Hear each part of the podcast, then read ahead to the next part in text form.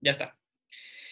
Eh, bueno, hablábamos de estas excepciones al, principio de definitividad, aquellas contenidas en la fracción decimoctava del artículo 61 de la ley de amparo, que se refieren a las excepciones cuando los actos son intraprocesales. Esto es, son actos que eh, se, se enmarcan dentro de algún proceso jurisdiccional eh, materialmente jurisdiccional. Y el segundo grupo de excepciones que aplican exclusivamente a los actos fuera de juicio, ¿sí? que no son atribuibles a algún tribunal eh, que está ejerciendo funciones materialmente jurisdiccionales eh, o que incluso atribuyéndose a un órgano formalmente jurisdiccional, sin embargo, no son actos que se enmarcan dentro de un proceso jurisdiccional. ¿sí? Ahí lo que vemos es estas excepciones están pensadas sobre todo en términos de el régimen jurídico de la suspensión de los efectos del, acto reclamado, por un lado, pero también a otras cuestiones que eran las últimas que platicábamos el día de ayer, que se refiere a la fundamentación, bueno, en este caso, la carencia de la fundamentación del acto que se pretende combatir, por un lado, eh, pero también a que, la, a, que la demanda únicamente se están alegando violaciones directas a la Constitución. Ayer hacíamos la distinción entre violaciones directas y violaciones indirectas a la Constitución. Cuando nosotros alegamos la violación al artículo 14 y 16, estamos muy probablemente hablando de violaciones indirectas. Entonces, eso no nos va a alcanzar para actualizar esta excepción al principio de definitividad. Y finalmente, la, la última eh, excepción a la que nos referíamos, que es cuando ese recurso, mecanismo eh, eh, ordinario que provea la norma solamente esté contenida en reglamento, pero no en ley. ¿Por qué? Porque ahí lo que decimos es el reglamento estaría excediendo la, la ley, ¿sí? Y como sabemos, existe subordinación jerárquica entre la ley y el reglamento, ¿sí? Por tanto, si el, recurso ordinario solo está previsto en el reglamento, entonces no tenemos obligación jurídica de agotar ese recurso y podremos eh, eh, comenzar o, presentar de inmediato el juicio de amparo. ¿sí? Entonces, hasta ahí las excepciones al principio de definitividad. No sé si haya quedado duda respecto de alguna de ellas, los alcances o algo que no me haya logrado explicar bien. ¿No? No, Lick. No, muy bien. Ok, vale, muy bien. Bueno, pues entonces ahora hablemos de las excepciones a otros dos principios eh, del, juicio de amparo. Eh, eh, hablábamos sobre el principio de relatividad de las sentencias, ¿sí? Recordarán que decíamos que este principio deriva de lo dispuesto por el artículo 107 constitucional, fracción segunda, párrafo primero, ¿sí?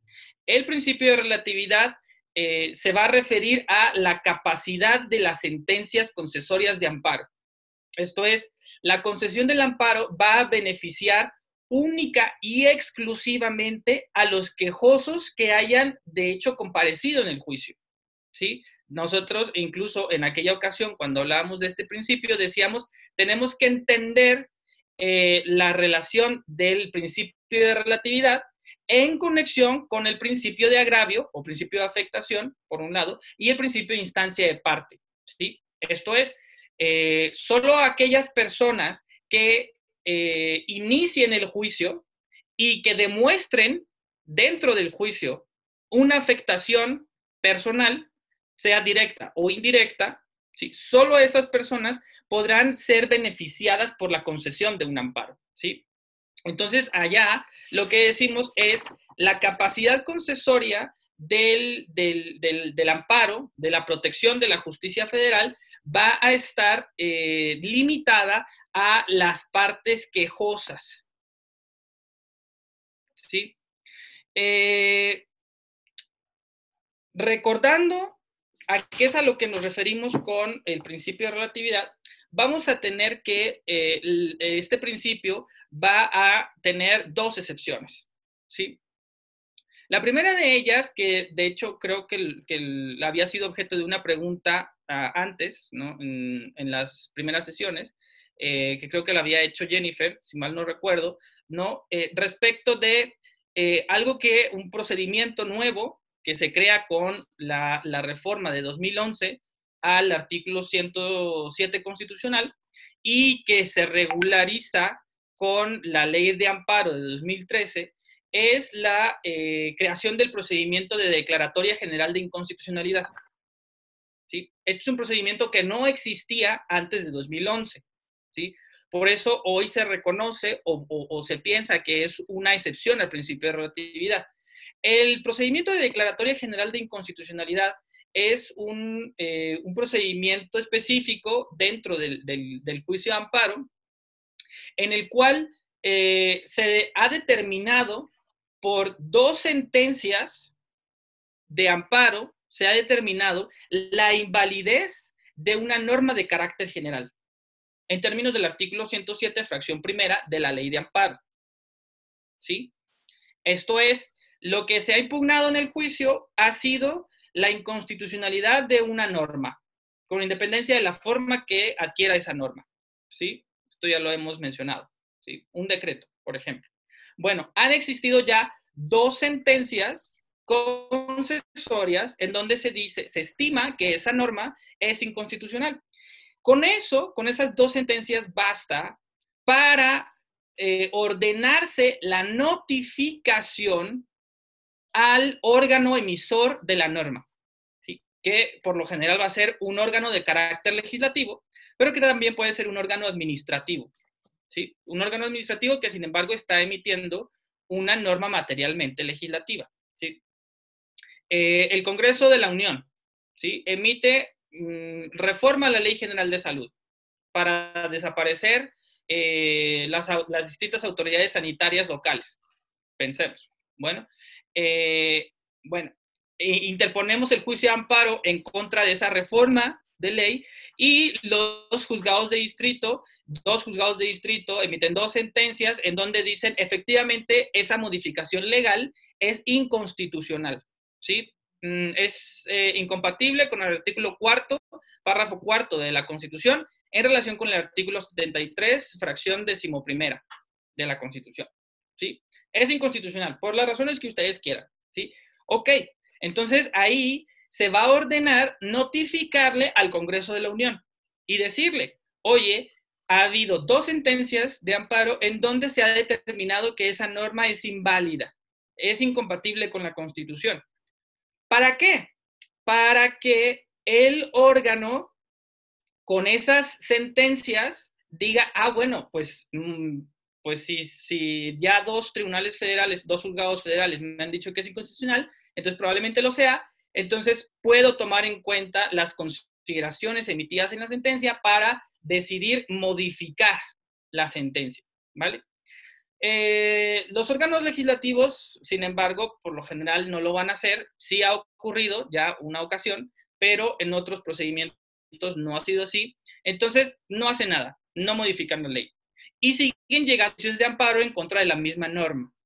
Entonces, cuando se tengan cinco sentencias de amparo en donde reiteradamente se diga que esa norma es inconstitucional y recordemos, ya se le notificó al órgano legislativo, pero el órgano legislativo no modificó la norma, entonces ahora sí se habilita el procedimiento de, eh, declaratoria general, que es un procedimiento que, que va a llevar exclusivamente la Suprema Corte de Justicia de la Nación es el único órgano eh, facultado para desahogar este procedimiento, donde eh, prácticamente va a volver a notificar al órgano legislativo que emitió, al, órgano, independientemente de su carácter, al órgano emisor de la norma, ¿sí? Eh, informándole que hay cinco ya sentencias en donde se estima la inconstitucionalidad y eh, le va a dar la oportunidad para que dentro del plazo de 90 días hábiles hagan la reforma de la ley, ¿sí?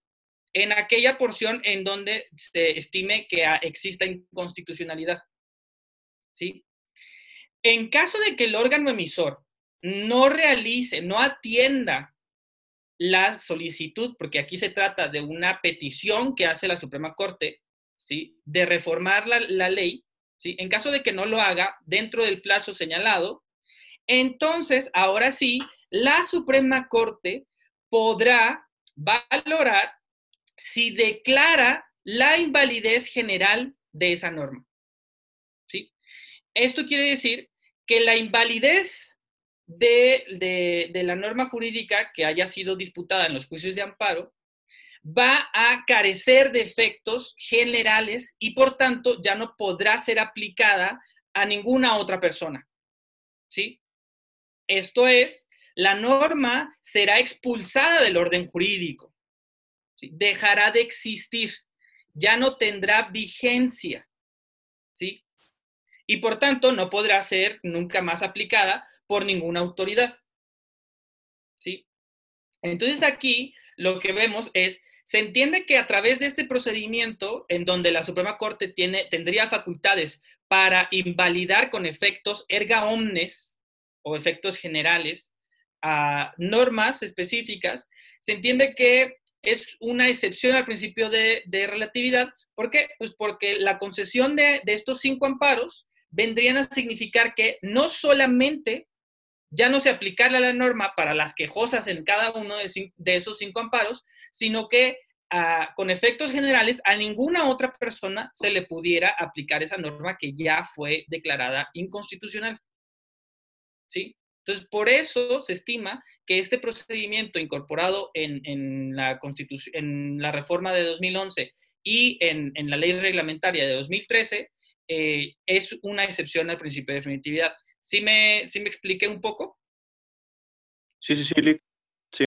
Como quiera, en su curso del próximo semestre hay un, eh, hay un tema específico sobre este procedimiento de declaratoria general. Yo ahorita más o menos se los expliqué a, grandes rasgos, pero para que eh, nos quedara claro cómo es que cinco sentencias eh, concesorias de amparo podrían llegar a tener, cuando son consistentes, al declarar la inconstitucionalidad de una misma norma, podría tener, eh, podría generar efectos generales a partir de, seguir todos estos pasos ah, eh, con la Suprema Corte. Eh, una duda. Ah, sí. el procedimiento este, que se sigue de las cinco sentencias a favor sobre la invalidez de, eh, la norma, se sigue la misma regla como para crear jurisprudencia de que en caso de que una la niegue, este, ahí se pierde o, no se toma en cuenta esa que, que negó el amparo ahí. Ok, vale. Gracias, Ángel. Eh, son reglas paralelas. ¿Sí? Tendríamos cinco jurisprudencia para formar jurisprudencia obligatoria por reiteración, que es este caso que nos plantea Ángel. Eh, digamos, no necesariamente se tiene que estimar la inconstitucionalidad en las cinco, sino que de hecho en las cinco se puede decir esta norma que se está impugnando es constitucional, es constitucional, es constitucional. Eh, y por eso decimos, son reglas paralelas, porque eh, la, jurisprudencia por, la formación de la jurisprudencia por reiteración se puede interrumpir por un criterio en contrario. Eso es cierto, ¿sí? Pero esa excepción que se prevé en, en, la formación de la jurisprudencia por reiteración no es aplicable al procedimiento de declaratoria general de invalidez. ¿Sí? Eh, ¿Por qué? Porque es un procedimiento que, solamente, como ya mencioné, solamente lo puede desahogar la Suprema Corte.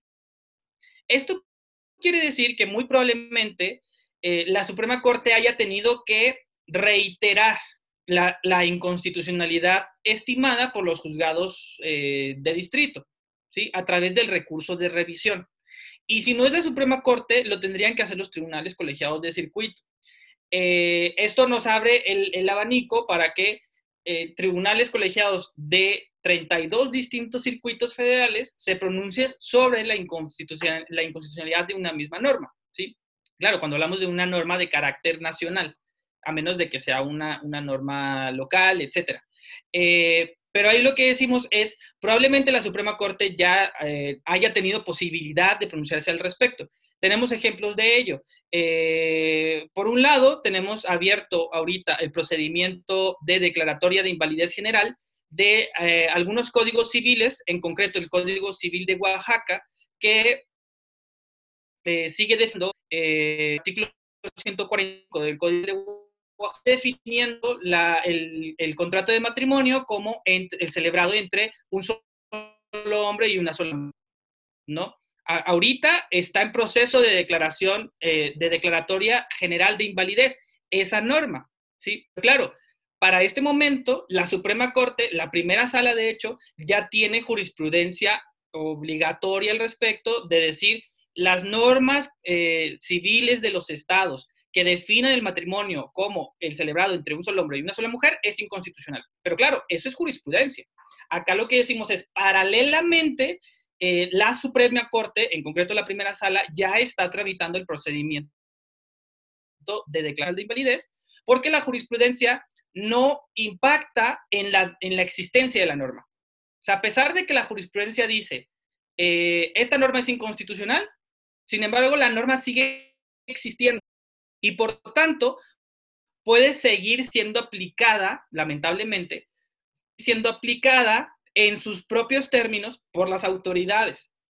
¿Sí? Pero el procedimiento de declaratoria de, de invalidez lo que va a hacer es va a eliminar la norma, va a dejar de existir y por tanto ninguna otra autoridad de ningún carácter podrá aplicarla, ¿sí? Entonces, eh, son, son, son reglas para las eh, que de hecho pueden ir acompañadas, ¿no? Como les planteo este caso, ¿no? Donde ya hay jurisprudencia por reiteración de la primera sala, pero eh, simultáneamente se está tramitando el procedimiento de declaratoria de, general de invalidez. ¿Ok? Perfecto, muchas gracias, Lee. Vale. Mm, ¿Alguna otra duda? ¿Hasta aquí? No, listo, excelente. Vale, bueno, vamos a la segunda excepción al principio de relatividad. Eh, en realidad esta es discutible, pero se, se, plantea de esa forma en razón de que eh, como decimos, el principio de relatividad implica que solamente podamos beneficiar a las quejosas ¿sí? en, el, en el juicio de amparo. Por esta misma razón, en teoría constitucional va a existir una distinción respecto de los actos que pueden ser reclamados en el juicio de amparo, ¿sí? Eh, o mejor dicho, que pueden ser revisados por los tribunales para abrirlo todavía más, ¿no? Eh, no hay duda de que por lo general se, podemos impugnar actos positivos. Esto es cuando implica un actuar, un hacer o una prestación por parte de la autoridad, ¿sí? Eh, pero donde han existido más dudas es cuando se trata de omisiones, ¿sí? No obstante, cuando eh, o cuando pensamos en omisiones de autoridades administrativas, puede ser más fácil eh, que, que, podamos pensar en la impugnación de, de actos, ¿no? Eh, estaba viendo, por ejemplo, en estos días se presentó un juicio de amparo en, en, en, el Distrito Judicial de Piedras Negras, se presentó un juicio de amparo por parte de una doctora ¿no? del Instituto Mexicano del Seguro Social en contra de distintas autoridades, la Presidencia de la República, el Consejo de Salubridad General, eh, la el propio hospital en el cual eh, labora, que creo que es el 83 o el 87 de Piedras Negras, eh, o de Ciudad Acuña, me parece. pero bueno, ella lo que estaba reclamando es que tanto el hospital como el gobierno estaban omitiendo entregarle a ella como doctora el equipo de seguridad ¿no? Para realizar su trabajo, ¿no? O sea, ella dice, yo estoy consciente, eh, la actividad de salud es una actividad esencial, tengo que trabajar, lo voy a hacer, pero el problema es que no me están proporcionando el equipo de seguridad eh, que yo necesito para realizar mi trabajo y además no correr un riesgo innecesario de contagio de coronavirus, ¿no? Además, ¿Por qué?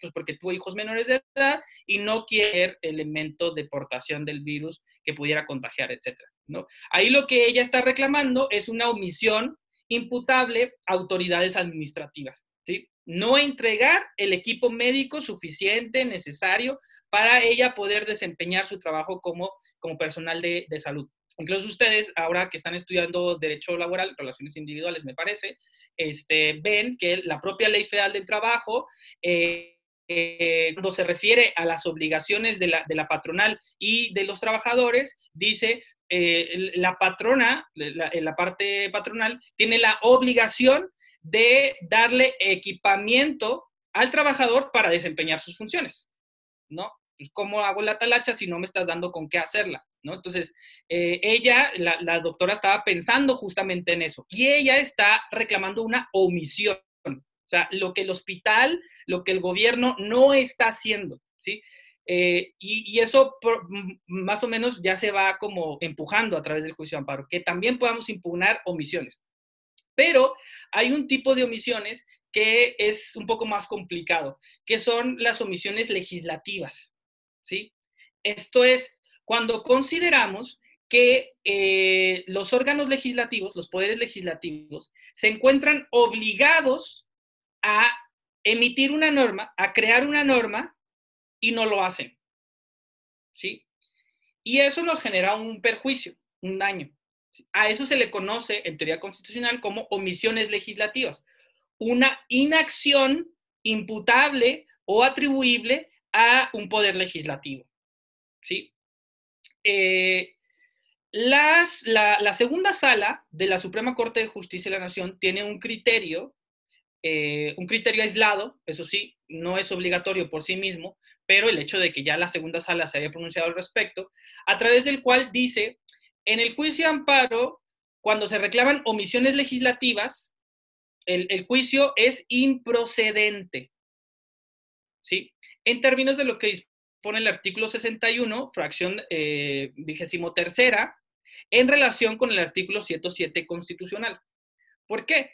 Porque la, la segunda sala dice, a ver, si el principio de relatividad implica que solo las partes quejosas se beneficien de la concesión del amparo, solo las partes quejosas. Cuando lo que me están reclamando es que el Poder Legislativo no ha creado una ley, vamos a ponerlo en esos términos, si yo admitiera ese amparo, lo tramitara y llegara a la sentencia y diría, ah, pues sí, no ha creado esta ley y eso te genera un perjuicio. ¿Cuál sería el efecto de la sentencia? Pues ahí, como yo estoy, yo estoy combatiendo una omisión, pues ¿cómo la corrijo? ¿Cómo corrijo una omisión? Pues haciendo lo que no he hecho, ¿no? Entonces prácticamente el juzgado o el tribunal colegiado o la Suprema Corte, cuando concedieran el amparo, tendrían que obligar al Poder Legislativo a crear esa ley que hasta este momento están omitiendo, que no han creado. Pero claro, eh, ustedes recordarán sus clases de teoría del derecho, ¿cuáles son las características de toda norma? ¿No? Bueno, hay varias, pero la primera de ellas es que va a ser de carácter general. De hecho, existe una prohibición constitucional a que las normas sean personales. No se puede crear una norma que vaya dirigida solamente a Gerardo Mata, ¿no? Eso es inconstitucional. Las normas que se creen están pensadas para aplicar a la generalidad, ¿sí? Esto es, esa norma que fuera a crearse, esa ley que creara el, el, Poder Legislativo, ¿sí? Estaría siendo aplicable a otros sujetos, a otros eh, sujetos jurídicos que no interpusieron el juicio de amparo. Esto es, que no fueron quejosas y por lo tanto les podría beneficiar. Entonces, haciendo toda esta interpretación, la segunda sala dice, cuando me impugnen en el juicio de amparo una omisión legislativa, yo voy a decir que es improcedente porque el principio de relatividad implica que solo las quejosas en el juicio se puedan beneficiar en el amparo. Pero si yo concedo el amparo, pues estaría beneficiando a otros sujetos que no vinieron al juicio.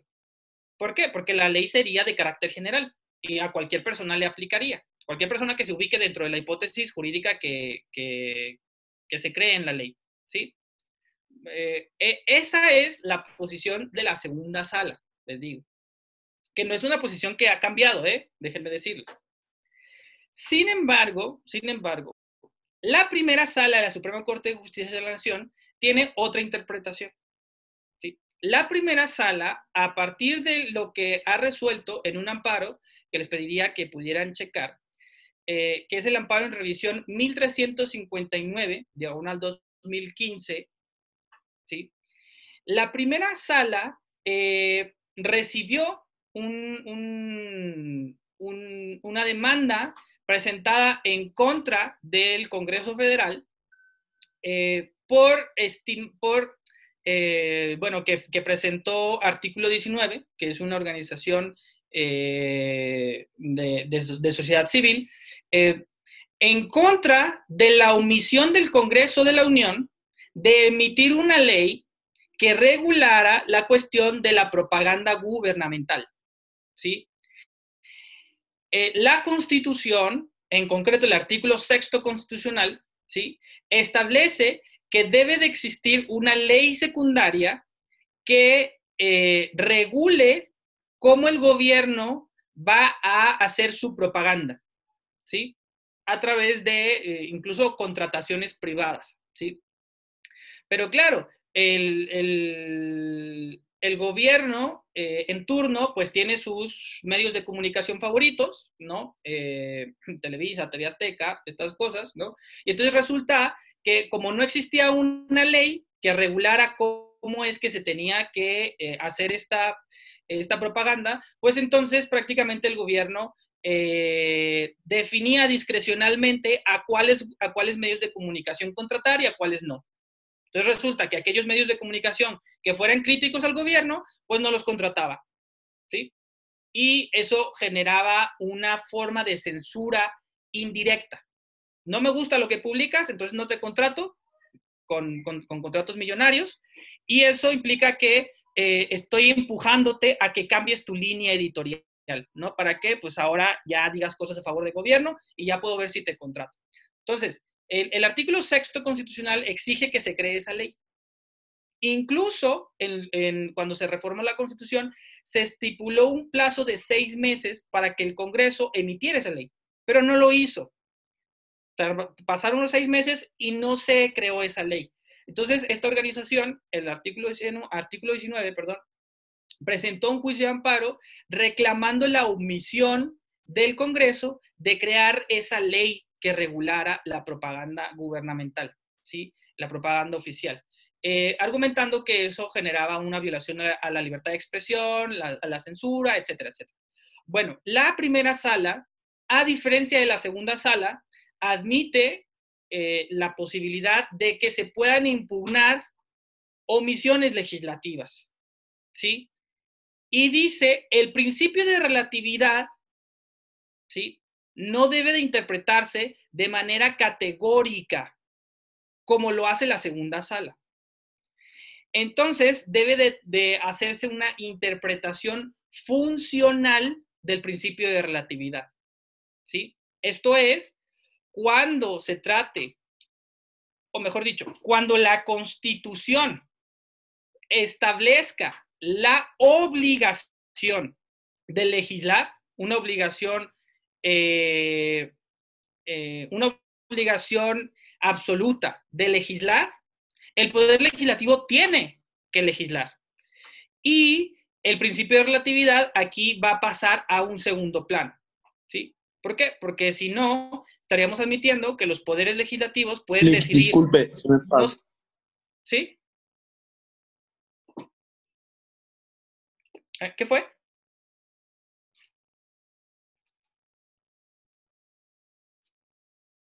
¿No? ¿Vamos bien?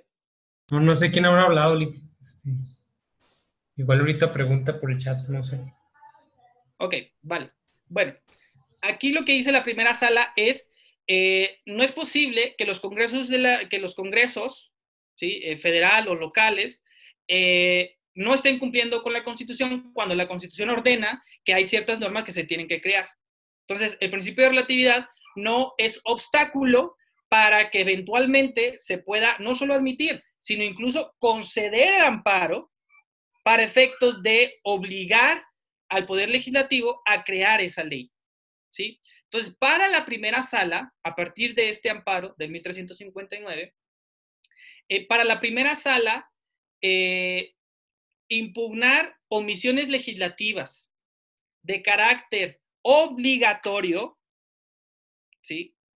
Y esto es importante, de carácter obligatorio, entonces, eh, sí es posible tramitar el juicio de amparo, incluso concederlo, y eso va a ser una excepción al principio de relatividad. Aquí no se va a aplicar el principio de relatividad, a pesar de que esa ley vaya a ser eh, de carácter general, ¿sí?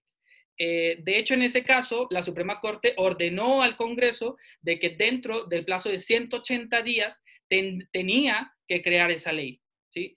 Hubiera sido muy interesante, porque el Congreso sí cumplió con la sentencia, esto es, sí, sí creó la, ley que estaba obligado, hubiera sido muy interesante saber qué es lo que hubiera pasado en caso de que no lo hicieran, porque eh, cuando una autoridad responsable incumple una sentencia de concesoria del amparo, eh, se habilita algo que la, que la jurisprudencia de la Corte ha creado, que es el concepto de responsabilidad constitucional. Es una forma específica de responsabilidad jurídica, como la responsabilidad penal, responsabilidad civil, responsabilidad administrativa. Bueno, existe la responsabilidad constitucional, que se actualiza cuando las autoridades, cualquier autoridad, incumple una sentencia de amparo. ¿Sí? En estos casos, eh, la responsabilidad constitucional va a implicar dos cosas. La primera de ellas, bueno, se tiene que seguir todo un procedimiento para, para, para fincar responsabilidad constitucional, pero vamos a pensar que se sigue. Eh, la primera de ellas es, ¿cuál es la consecuencia? La primera consecuencia es que la autoridad será eh, de inmediato destituida.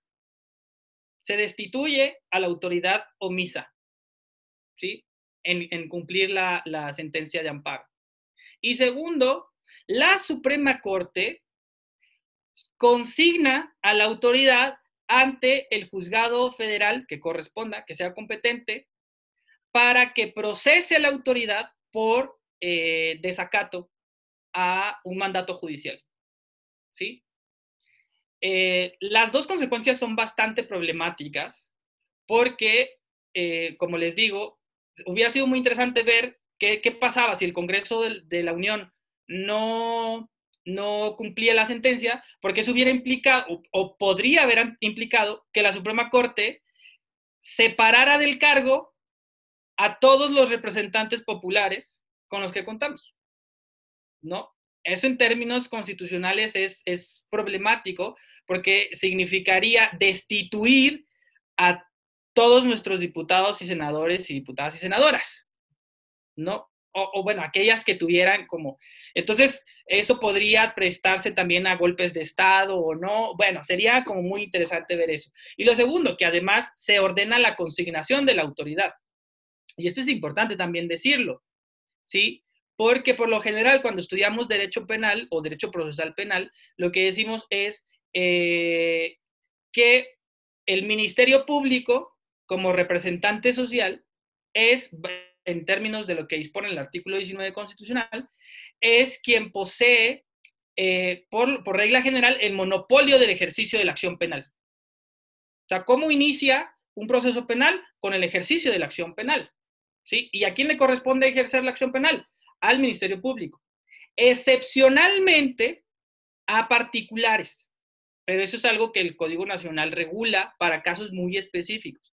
Entonces, ¿cómo se va a iniciar un proceso penal? Por el Ministerio Público, como regla general, o bien excepcionalmente por particulares. Bueno, aquí lo que decimos es, cuando se habla de responsabilidad constitucional, ¿sí? el ejercicio de la acción penal va a quedar a cargo de la Suprema Corte. ¿Por qué? Porque eh, la Suprema Corte, cuando hay desacato a una sentencia de amparo, no va a remitir a la autoridad ante el Ministerio Público para que el Ministerio Público vea qué hace. No. Se dispone que la Suprema Corte consigna directamente a la autoridad ante el juzgado federal. ¿Sí? Esto es para que la juzgue directamente. ¿Sí? Entonces, prácticamente quien estaría iniciando, quien estaría ejerciendo la acción penal sería la Suprema Corte.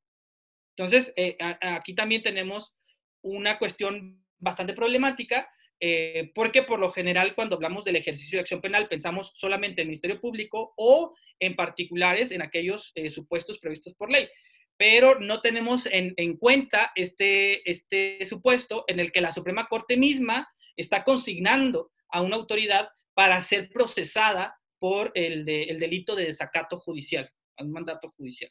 ¿va?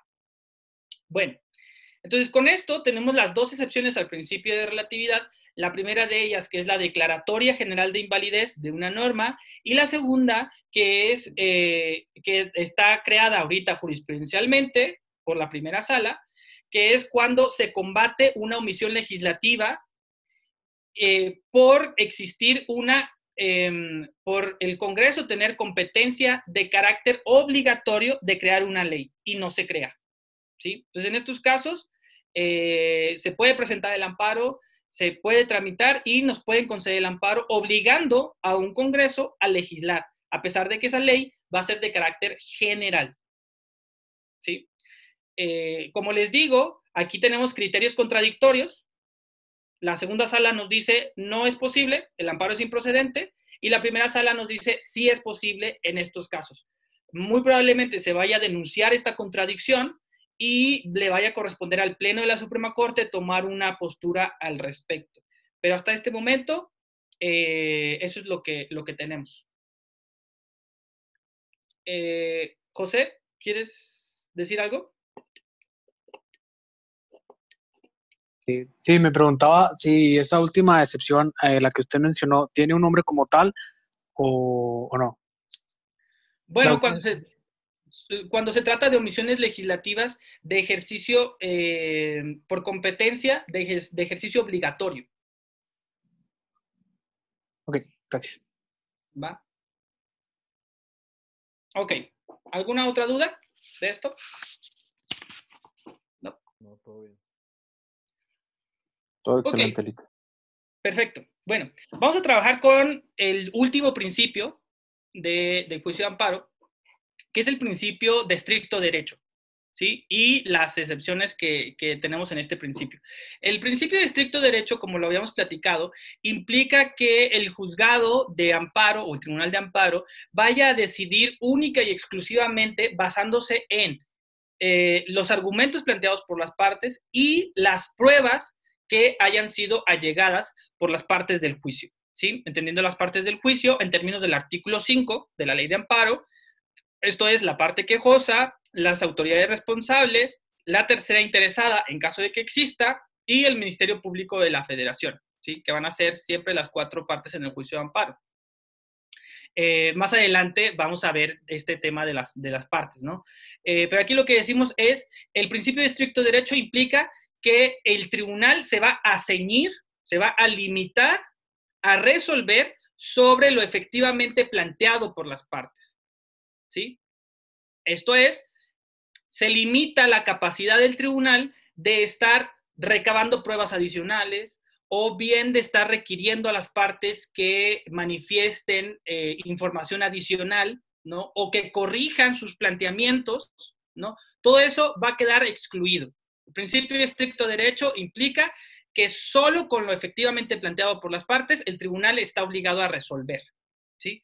Y las consecuencias que eso genera. ¿No? Si la parte eh, quejosa no, por ejemplo, no logra acreditar la existencia del acto reclamado, pues eso va a ser en detrimento de la parte quejosa, ¿no? El tribunal no va a estar diciendo, no va a estar ordenando pruebas eh, oficiosas, ¿no? De decir, ah, bueno, es que las pruebas que, tú me estás trayendo, por ejemplo, son documentales simples, pero yo necesito eh, copias certificadas para darle pleno valor probatorio, ¿no?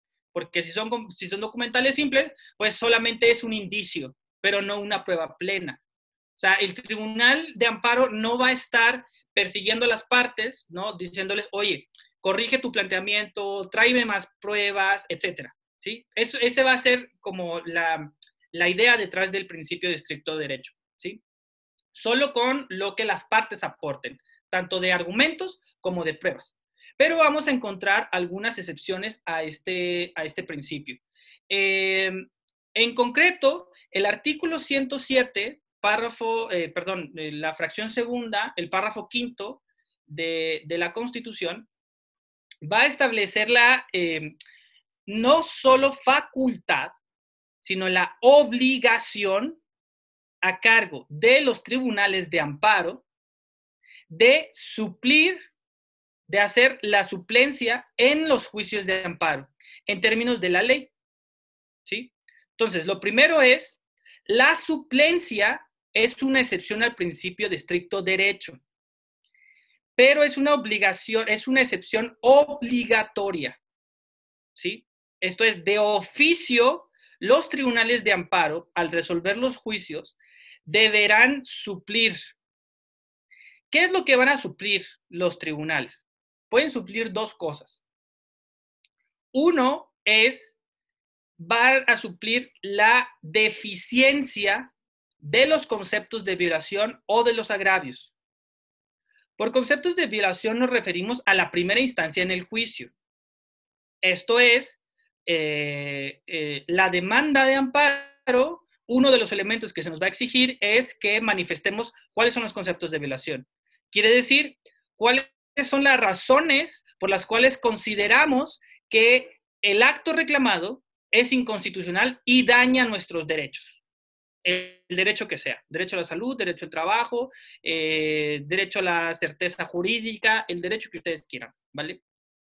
Entonces, la parte de los conceptos de violación es esencial en la demanda porque ahí estamos explicando por qué consideramos que el acto es inconstitucional por lesionar los derechos que están eh, constitucional y convencionalmente protegidos, ¿sí?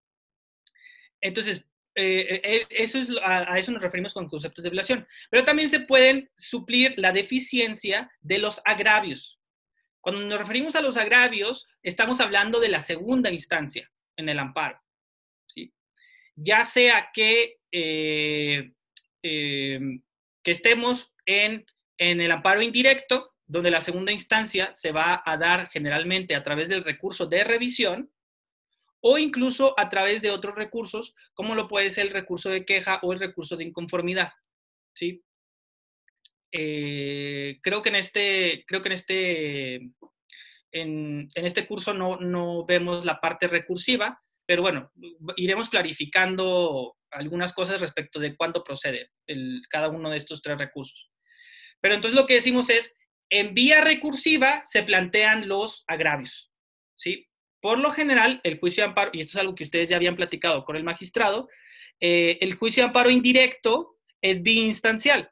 Esto es, admite una segunda instancia que por lo general va a conocer un tribunal colegiado de circuito, o bien la Suprema Corte de Justicia de la Nación, por excepción. ¿sí?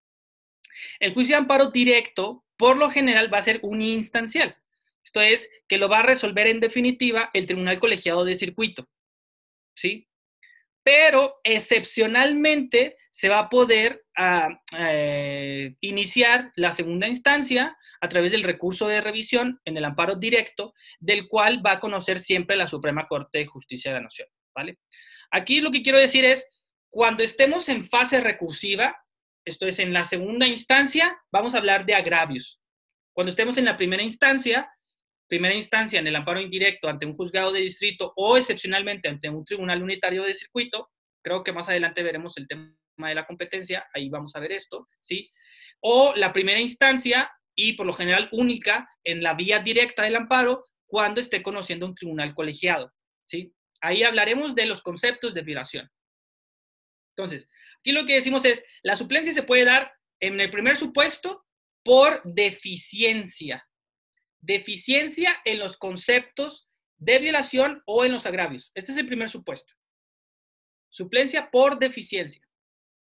El segundo, que es la segunda excepción al principio de estricto derecho, es eh, la suplencia por ausencia de conceptos de violación. ¿Sí? Primero, suplencia por deficiencia y segunda, suplencia por ausencia. ¿Sí? ¿Cuál es la diferencia entre uno y otro? Bueno, que la segunda, cuando se habla de la suplencia por ausencia, es cuando las, la,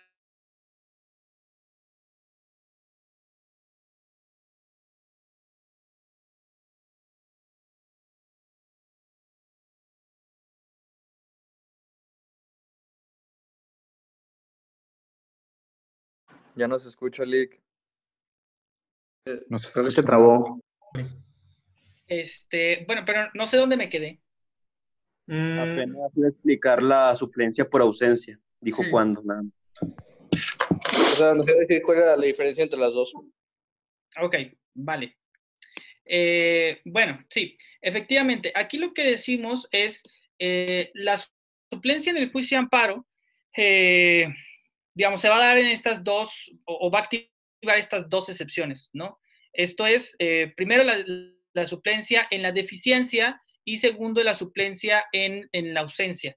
¿Cómo diferenciamos una de otra? Bueno, eh, cuando se trata de la suplencia en la, en la, ausencia es porque simplemente nuestro escrito, sea de la demanda o el escrito de recurso, eh, carece de, los, de esta explicación que les decía, que es decirle al tribunal por qué consideramos que ese acto que estamos combatiendo eh, lesiona nuestros derechos, ¿sí? Eh, simplemente se puede omitir esa parte de la demanda, ¿no? Y, eh, y presentarse directamente y decir, mmm, presento el amparo en contra de la sentencia condenatoria en materia penal, en donde se me está condenando a una pena privativa de libertad por 10 años y pues eso lesiona mis derechos. Bueno, ¿y por qué? Que eso es justo la, la, función de los conceptos de violación. No se manifiesta. ¿sí? Entonces, en esos casos va a operar la suplencia de la ausencia. Ante la ausencia de conceptos de violación, el tribunal podrá entrar al estudio del acto reclamado, de la constitucionalidad o inconstitucionalidad del acto reclamado. ¿sí? En cambio, la deficiencia se da cuando eh, sí, planteo mmm, conceptos de violación, pero esos conceptos de violación son insuficientes para lograr la inconstitucionalidad del acto. ¿Sí? Por eso decimos, son conceptos deficientes. Y entonces ahí el tribunal podrá corregir esos conceptos de violación para encauzarlos y decir, eh, bueno, por estas otras razones, no planteadas efectivamente por la que cosa, debe tenerse como inconstitucionalidad, como inconstitucional el acto, ¿vale? Así es como va a operar y así vamos a diferenciar. Por un lado, suplencia de la deficiencia y por otro lado, suplencia de la ausencia. Sin embargo, sin embargo, son excepciones, no operan en todos los casos. ¿En cuáles casos operan cada una de estas dos formas de suplencia? ¿Sí? Eh, bueno, vamos a tener distintos supuestos. El primero de ellos, cuando hablamos eh, de suplencia de la deficiencia eh, de, eh, de, los conceptos de violación, ¿sí? Son, bueno, cuando lo que estamos impugnando es una norma general ¿sí? ya declarada como inconstitucional por la Suprema Corte de Justicia de la Nación, ¿sí? o por un pleno de circuito, vía jurisprudencia. ¿sí? Esto es, no estoy hablando aquí del procedimiento de declaratoria general de invalidez del que hablábamos ahorita. No estoy hablando de ese procedimiento, porque ahí lo que dijimos es, si, si se logra ese procedimiento, la norma va a ser expulsada del orden jurídico y ya no va a existir. ¿sí? Aquí nos estamos refiriendo a cuando existe jurisprudencia emitida por la Suprema Corte o por los plenos de circuito, en el sentido de, eh, de que una cierta norma es inconstitucional. En estos casos hablamos de jurisprudencia obligatoria. ¿Sí? Por tanto, yo, si, si yo impugno un acto reclamado o la norma misma que se funda en esta norma ya declarada inconstitucional vía jurisprudencia, entonces yo ni siquiera tengo que incorporar conceptos de violación. O sea, basta con que yo diga, esta norma es inconstitucional y quiero que se me inaplique. En esos casos, cuando ya, te, ya tengamos jurisprudencia en el sentido de que, pero, pero recalco, obligatoria, ¿sí? No hablo de tesis aisladas, ¿sí? O sea, de criterios individuales de algún tribunal eh, colegiado. No, hablo de jurisprudencia obligatoria, ¿sí? Ya que tenga estas características. Cuando existe jurisprudencia determinando el Código Civil de Coahuila en su artículo 348 es inconstitucional, ah, y luego hay una eh, sentencia que me aplica el artículo 348 del, Código Civil, yo basta con que, una vez agotados los recursos, eso sí, este, basta con que me presenten el juicio de amparo y diga, vengo a combatir esta sentencia. Punto. No tengo que manifestar más. ¿sí? Ahí, a pesar de que yo no estoy exponiendo los conceptos de invalidez, el tribunal tiene la capacidad para decir, ah, pues déjame busco la norma, es una norma que ya ha sido determinada inconstitucional por jurisprudencia de la Suprema Corte, entonces no importa que no lo haya manifestado el quejoso, ¿sí? Yo puedo eh, em, suplir esta deficiencia en su manifestación y, por tanto, aplicar la jurisprudencia. Entonces, el primer supuesto en el, que, en el que se va a activar la suplencia es cuando exista jurisprudencia obligatoria por la Suprema Corte o por los plenos de circuito en el sentido de declarar la inconstitucionalidad de una norma que se está reclamando en el juicio de amparo o bien que se está reclamando actos fundados en esa norma. ¿Sí? Como esta sentencia. ¿Sí? Yo, ahí el, el, el acto reclamado sería la sentencia, pero la sentencia estaría aplicando una norma ya reconocida como inconstitucional por jurisprudencia de la Corte. ¿Sí? Vamos a tener un segundo supuesto en donde aplica la, suplencia, que es cuando eh, la suplencia opera en favor de personas menores de edad o personas declaradas incapaces, ¿sí? En los casos en que eh, se pueda afectar el orden y el desarrollo de la familia, ¿sí? Tal como establece la ley de amparo, ¿no? Aquí estamos trabajando con el artículo 79 de la ley de amparo, sobre todo, ¿sí? Eh, entonces, en cualquier materia, o sea, no importa la materia, me, refiero a administrativa, penal, civil, familiar, ¿sí? No importa cuál materia.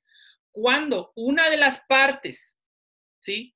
Sea menor de edad o sea persona incapaz, para efectos de, de los códigos civiles o los códigos o las leyes de la familia, dependiendo, cuando sea una persona incapaz o un menor de edad, va a operar la suplencia en su favor, sin importar la, materia.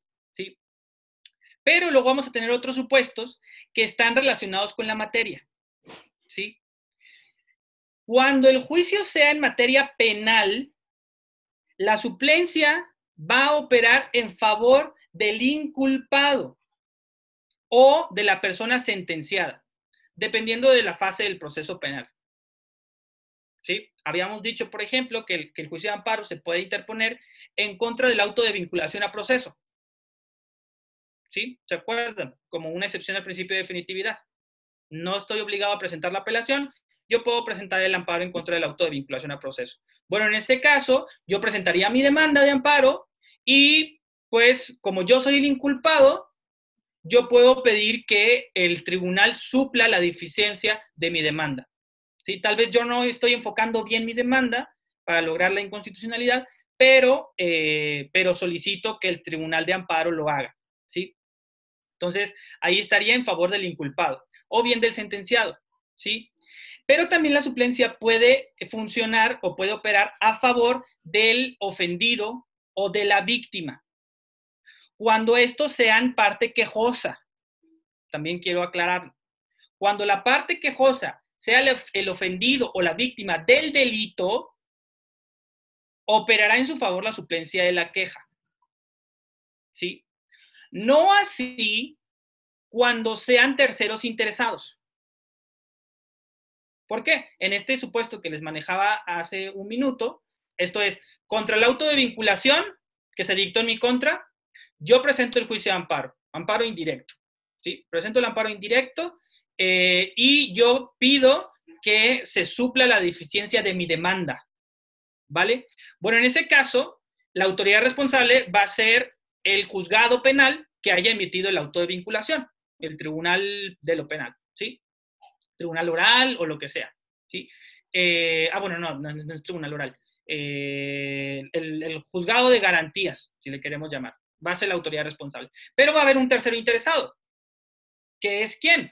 Pues la víctima o el ofendido del delito, que era quien estaba, eh, quien aparecía como víctima en el juicio penal, ¿no? Quien estaba empujando además que se lograra la vinculación al proceso. Entonces, en ese caso, eh, pues no va a operar la suplencia en favor del tercero interesado, que va a ser la víctima o el ofendido del delito. solo va a operar la suplencia en favor de la víctima del delito cuando sea parte quejosa, solo cuando sea parte quejosa en el amparo. ¿sí? Si se presenta como alguna otra parte en el juicio, no opera la suplencia. ¿sí? Eh, ok. En otras materias, ya hablamos un poco de la materia penal, pero hay otras materias en las que también se actualiza la suplencia, que es en materia agraria. ¿sí? Cuando se trata de un juicio de amparo en materia agraria y la parte que se presenta en el juicio tiene alguna de dos características, esto es, es ejidatario o es una persona comunera, ¿sí? Y además esté reclamando en el juicio un acto que priva, eh, que digamos, un acto privativo de la propiedad, de la posesión o del disfrute de manera total o parcial, definitiva o temporal de elegido, entonces va a operar la suplencia de la queja. ¿Sí? Es un, es un supuesto algo complejo, ¿sí? Que se actualiza de, a partir de distintas condiciones. Lo voy a repetir. ¿Sí? Esto es, cuando el juicio sea en materia agraria y quienes se presentan al juicio es ejidatario o es comunero, ¿sí? Y además está reclamando en el juicio un acto de privación a la propiedad, a la posesión o al disfrute, sea total o parcial, definitiva o temporal, de la